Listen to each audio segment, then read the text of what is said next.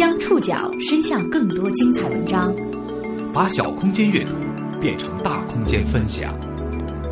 报刊选读，报刊选，把小空间阅读变成大空间分享。欢迎各位收听今天的报刊选读，我是宋宇。今天为大家选读的文章摘自《中国青年报》，我们将一同去探访一条，据说是这个世界上最难走的路。这是世上最难走的一条路，九十六公里盘旋向上，像螺丝钉上的螺纹。最难走的二十三公里，要转四百个弯。我的同事原来就包括我自己在内，也被雪崩埋过。修通这条路耗时十五年，花费近十亿人民币。修通它是为了路尽头住着的四千多人。他们属于中国人口最少的少数民族之一——独龙族。尽快干完，独龙族人民也能尽快出行。这笔投入到底值不值？路通了，当地人又要经历怎样的空前变革？报刊选读今天为您讲述路的重量。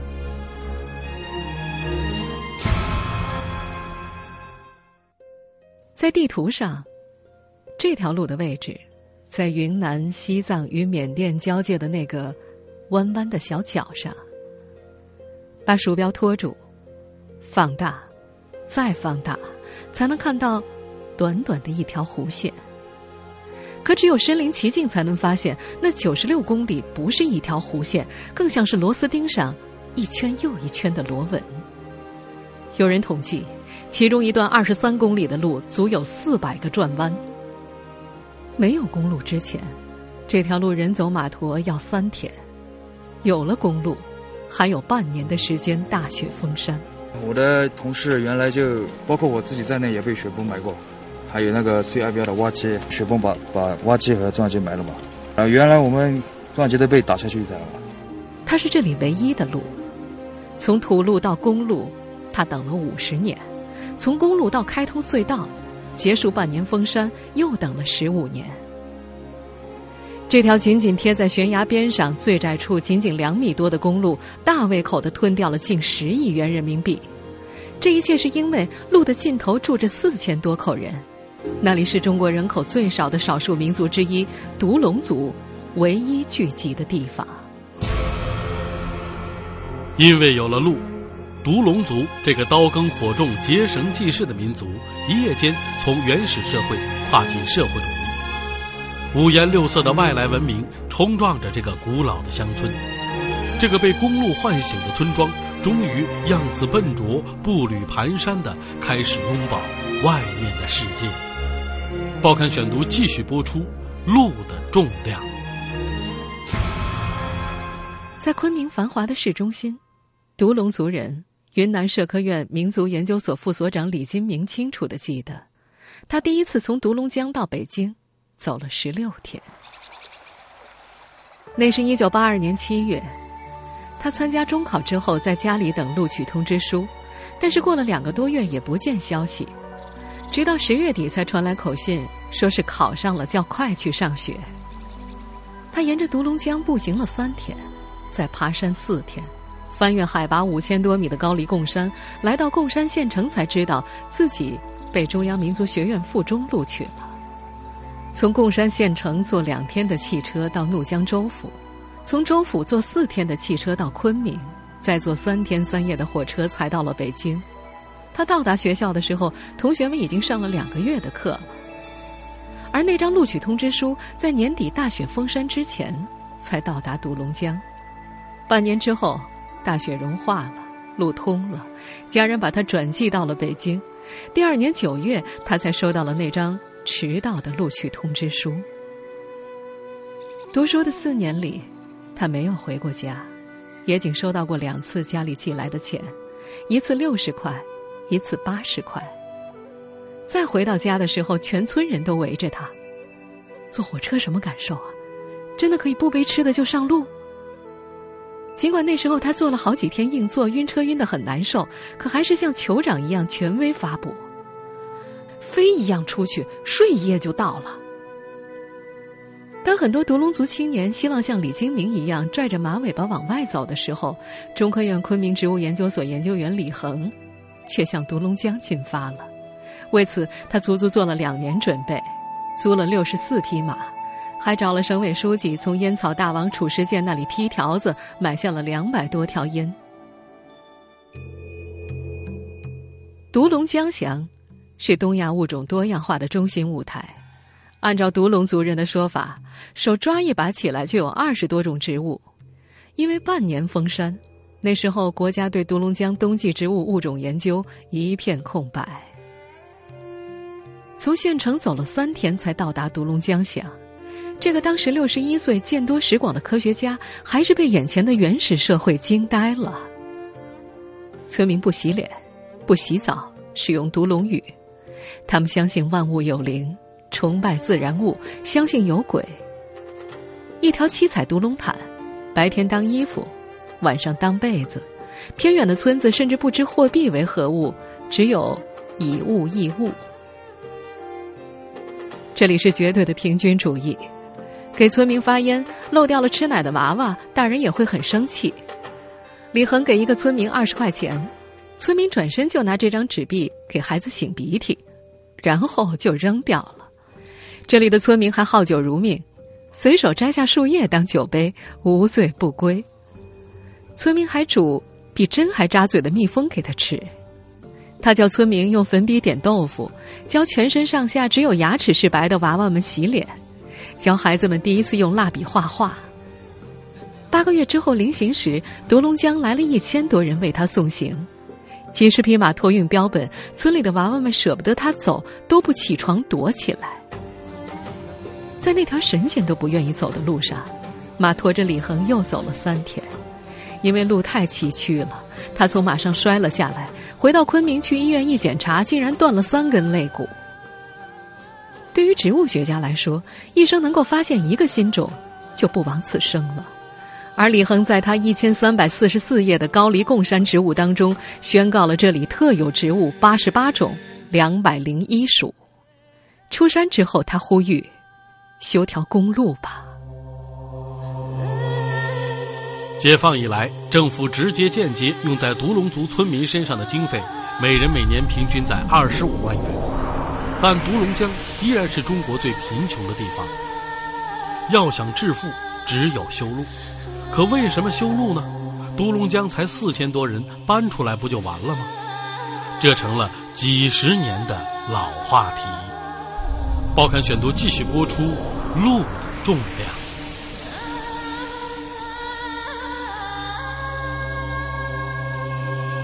就搬出来这个观点，独龙江乡的老乡长、贡山县老县长高德荣曾经和专家辩了十年。他斥责这种观点是屁话，一个祖祖辈辈的民族聚集地，岂能随便舍弃？一名地方官员说：“若不是独龙族人世代固守。”脚下这一千九百九十四平方公里的莽莽森林，九十七点三公里的边境线，也许早就成了无人之地、无主之地。一旦四千多人迁出，需要派出多少边防力量啊？现在的独龙江乡，即使最深处有房屋的地方，屋顶上就插有红色的国旗，在边境地区，这等同于主权的宣誓。有环保人士说。修公路就要炸山，美丽的高黎贡山的原始生态会被破坏，修独龙江公路将会成为历史的罪人。可是村民们渴望路，乡政府旁边的柑橘挂果了，分到每户人家需要十天半月，最后果子都烂了。乡里传一个消息，半个月都递不到话。一九九三年三月，国家终于决定要修从贡山县城到独龙江乡的乡级公路了。可是怎么修呢？光勘测单位就换了好几家。崇山峻岭，每勘测一公里，工作人员要走二十公里，施工条件很艰苦。施工队换了一茬又一茬，工程修修又停停。六年之后，投入一亿多元的九十六公里独龙江公路终于修通了，结束了最后一个民族不通公路的历史。可这条路，差不多用了每公里一个生命的代价。独龙族人为了修路，也有九个人葬身在路上。通车那天，绝大多数的独龙族人第一次见到了汽车。有老人摸着车灯说：“眼睛又大又亮。”还有人把酒浇在汽车头上，割下青草献在车顶上，敬奉这条神龙。通车十年的运输量比过去六十年人背马驮运输的总量还要大，但是山体滑坡、岩石风化频发，公路常常被阻断。这条路通了十四年，也修了十四年，而且半年大雪封山的历史仍然没有改变。修路，还是得修路。如果这个隧道不改，这个路不改掉呢，这个独龙江公路一帮不挖，一挖一帮。不挖一帮，还照样还是误上半年了。曾到北京数日蹲守财政部找钱修路的独龙族人老县长高德荣当选全国人大代表之后，每次上北京都会随身携带一张布置的独龙江乡地图，见到人就掏出来抖开讲个不停。本来一个小时解决的问题，你到那个地方，哦，都画在走路上，路要必须要通。路必须要啊搞好，只有这样才能解决这个发展问题。二零零三年的两会上，不足一米六、瘦小的高德荣对温家宝说：“总理，请给我们修路，请来独龙寨做客。”这个抢着发言的男人让许多人印象深刻。当他隔年再次赴北京参会的时候，不少人都问他：“你们独龙江的路修的怎么样了？”实际情况是路修的不怎么样。二零零七年十一月，云南省委副书记李继恒第一次进独龙乡就半途而废了。当天晚上大雪封山，车队陷在山顶的雪豹当中，只能退回。山路还磨坏了八个轮胎。当时的独龙乡年人均收入不足一千元，七成村民还没用上电。终于又要修路修隧道了。二零一零年开始。云南对独龙江乡实施整乡推进、整村帮扶，总投入十多亿元，这一修就是四年。报刊选读继续播出，路的重量。当二十四岁的武警新兵刘强听说要去独龙乡修隧道的时候，他还是第一次听说“独龙族”三个字。他百度了一下，可现实远比百度出来的复杂。在独龙乡的四年，他感觉就像穿越了时光隧道，回到了几十年前。为了解决半年大雪封山的问题，这条九十六公里长的公路开始挖隧道。隧道二十四小时作业，不停的冒出问题。头顶上八十三米厚的冰渍堆积体沙层涌水变成流沙，一挖掘就会瞬间坍塌。施工过程当中，常有一两吨的大石头落下，瞬间把机器砸成变形金刚。有一次，山体突发大破裂，一百多万方的塌方瞬间倾泻下，足足有四点五米厚。除此以外，隧道之内涌水量非常大。那么现在可以看到呢，有一些水呢从这个隧道的顶部呢在往下不断的渗漏，这个水量呢还是比较大的。我们现在听到的录音是去年四月央视记者在现场采访时连线的声音。在这段录音当中，我们可以听到非常明显的。哗哗的水声。那么工程人员也告诉我们呢，这个目前每天从隧道排出去的水量呢，大概有一万九千立方米，这就相当于十个标准游泳池的水量。这么大的水呢，可想而知会对工程进度带来多大的难度。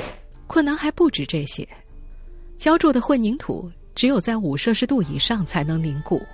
冬天，冷得发抖的工人不得不烧锅炉给混凝土循环加热。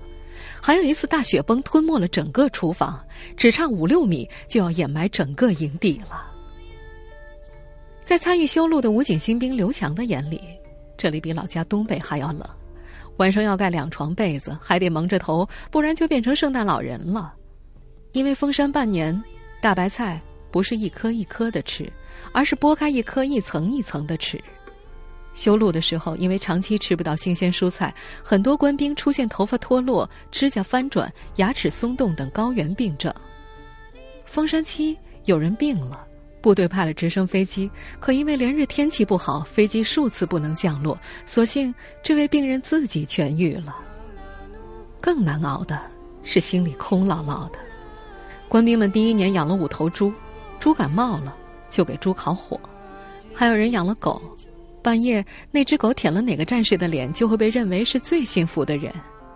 看到像穿了白袜子一样的独龙牛从山里来串门的猴子，战士们都会高兴上好几天。这支部队数年前也修过西藏的墨脱公路，可是比较下来，因为交通不便和半年的大雪封山，大家一致认为独龙江公路比墨脱更苦更艰难。三年没回过家的刘强，到第四年春节回老家了。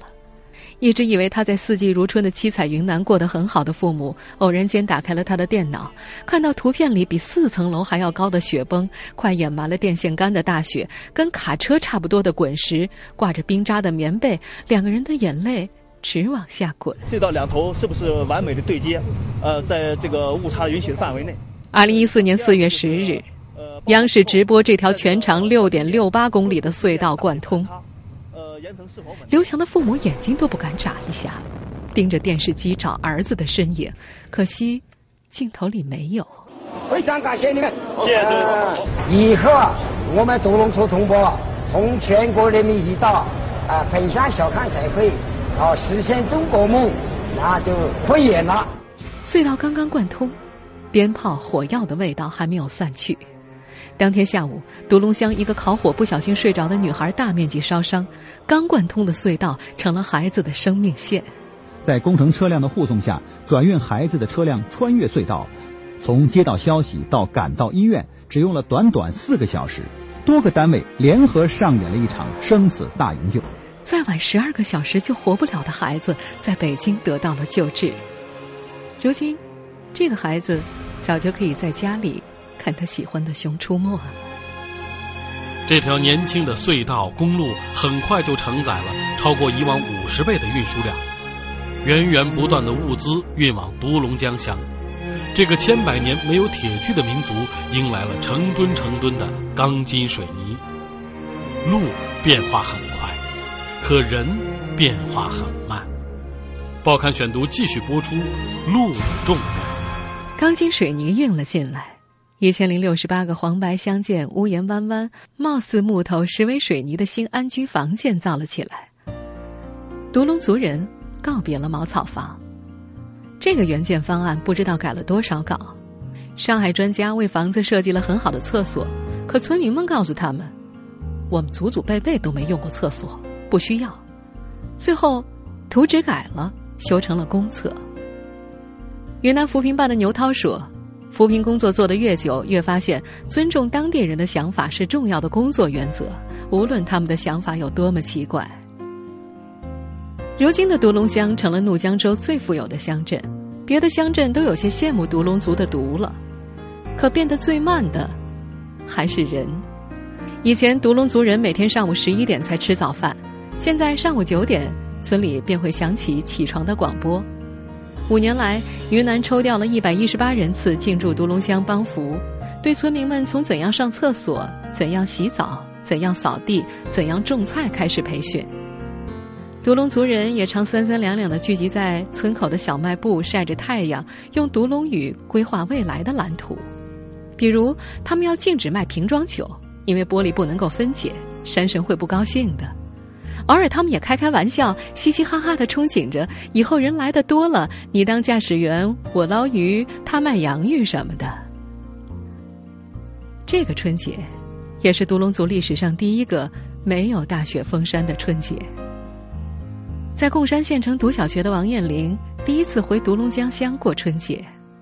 往年在县城读书的独龙族孩子们，只能在暑假回家，在亲戚家、在学校里过寒假。这个双子座喜欢 TFBOY 的女孩说：“她还是更喜欢外面的世界。”在贡山工作的独龙族人李金荣，今年也是第一次回独龙江乡过年。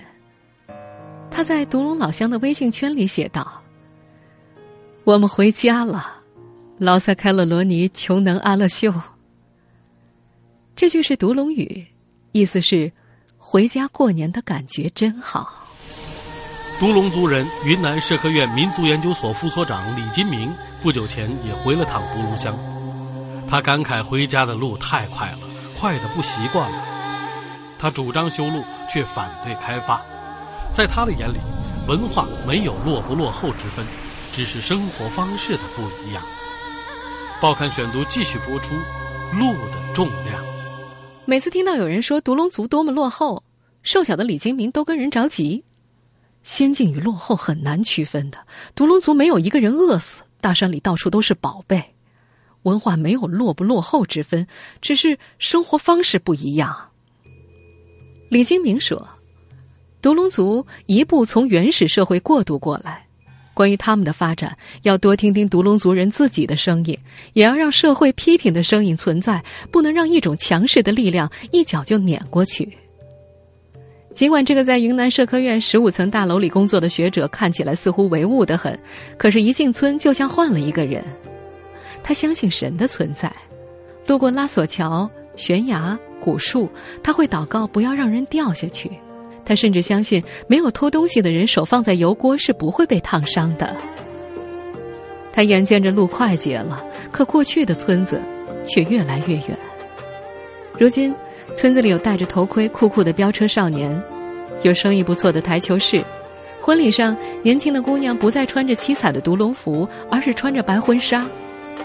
年轻人学会了照相时伸出两个手指头比划 V。随着外地人的增加，部分道路旁边的门也会上锁了。在他看来，要命的手机让年轻人更远了。他小的时候，一有事儿，全村人聚在一起商量，甚至用短木棍投票的场景再也没有了。独龙江二零零四年开通手机信号的时候，每次只能够容纳十五人同时通话。第十六个人需要走四公里去找信号，而如今，这里已经通了四 G。他很理解一个人封闭太久之后对新空气的渴望，但是他也很担心独龙族的文化会一点一点消融掉，变得只剩下了博物馆意义。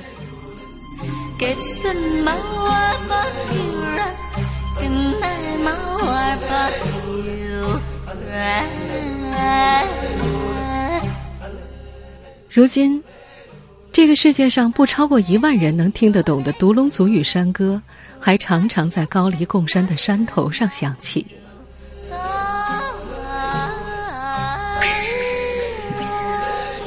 上世纪九十年代，李金明曾经借录音机、照相机找村里的老人讲故事，留下了四十多盘磁带。因为没有经费，这些珍贵的资料至今没有转化成数码资料。他端着碧螺春茶说：“哎，担心也没有用啊，我们能做一点算一点，就像是这个水里有点点茶味道就够了。”